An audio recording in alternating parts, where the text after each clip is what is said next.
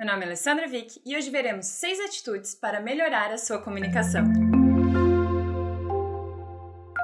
No outro vídeo, que vocês podem acessar clicando aqui, nós falamos sobre o que evitar para melhorar a nossa comunicação. Hoje é o oposto. O que a gente pode fazer para ter uma comunicação melhor? Quais são atitudes positivas que podemos colocar em prática a partir de hoje. A primeira delas é falar para ser compreendido. O que isso quer dizer? Que nós temos que adaptar a nossa comunicação segundo o nosso ouvinte. Se eu realmente quero ser escutada, se eu quero ser compreendida, se eu quero passar a mensagem que eu desejo, eu preciso me preocupar com o que o outro está escutando. Então não é simplesmente falar por falar. Pronto, falei, já disse que eu queria. Não é falar de uma forma que a outra pessoa compreenda. É falar para perceber e validar se o outro está entendendo aquilo que eu desejo falar. Porque quando falamos da comunicação, nós temos o emissor, o receptor e a mensagem. E entre isso, nós temos os ruídos da comunicação. E quando falamos da comunicação online, isso é ainda mais evidente. Eu preciso me preocupar para ver se a outra pessoa realmente está entendendo aquilo que eu quero dizer. Senão, esses ruídos eles acabam mexendo na mensagem. Então, aquilo que eu falei não necessariamente será aquilo que a outra pessoa está escutando. E como podemos fazer isso? Validando e perguntando para perceber se foi realmente aquilo que a outra pessoa entendeu.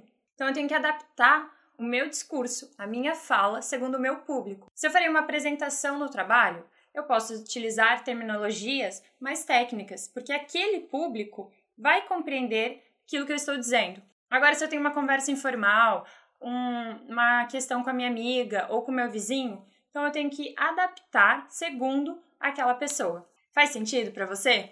Segundo ponto é ouvir com atenção, demonstrar interesse naquela conversa. Não é simplesmente estar ali na naquela comunicação. Não, eu tenho que demonstrar que eu estou ouvindo, que eu estou interessado, mostrar curiosidade para que a pessoa também demonstre o mesmo com nós. Porque isso é, é uma via de mão dupla. Se eu tenho um comportamento construtivo, isso com certeza vai acabar impactando de alguma forma naquela relação. Terceiro ponto é perguntar. Perguntar para pedir esclarecimento se você não percebeu algo, para validar se você realmente entendeu aquilo que aquela pessoa quis dizer. No outro ponto, falamos sobre ouvir com atenção e perguntar faz parte disso. Eu posso ouvir com atenção através da minha comunicação não verbal, de um olhar, uma concordância com a cabeça ou simplesmente dando espaço para que aquela pessoa fale. E perguntar é justamente perceber melhor, é identificar se alguma coisa não ficou tão clara.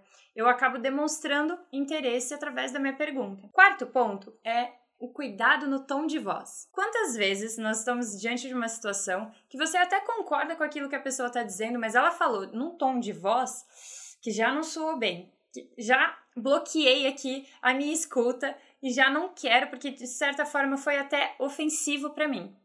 Então tenha cuidado com o seu tom de voz, porque muito do que nós dizemos está na forma como nós falamos.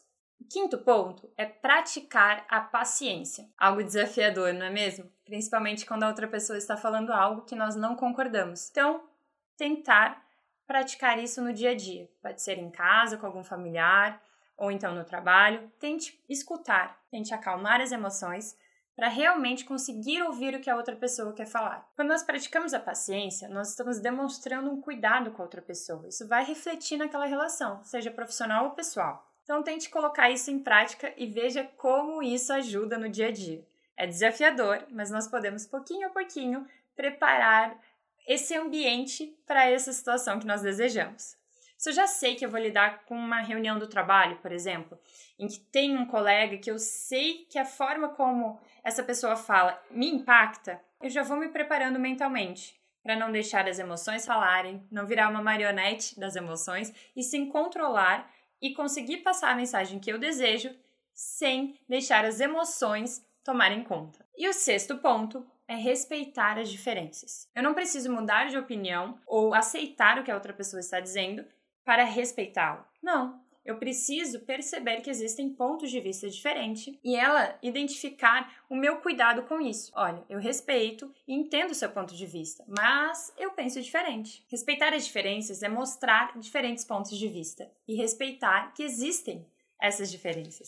Então, contar um pouquinho mais sobre você para que o outro entenda o seu olhar e vice-versa. Dê oportunidade para isso.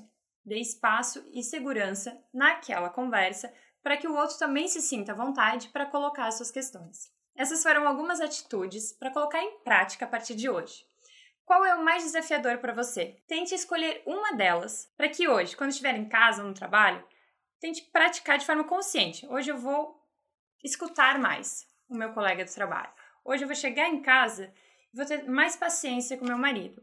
Enfim, escolha uma situação e coloque hoje mesmo em ação. Depois compartilha comigo se você tem alguma dúvida, se algo funcionou bem, se outra poderia ter sido melhor, ou se você pensou em alguma outra atitude que também ajudou na sua comunicação. Meu nome é Alessandra Vick e agradeço por ter assistido o vídeo. Curta e compartilhe com outras pessoas para que também tenham acesso a esse conteúdo. Não se esqueça de se inscrever no canal para que esse projeto siga adiante. Forte abraço e até o próximo vídeo!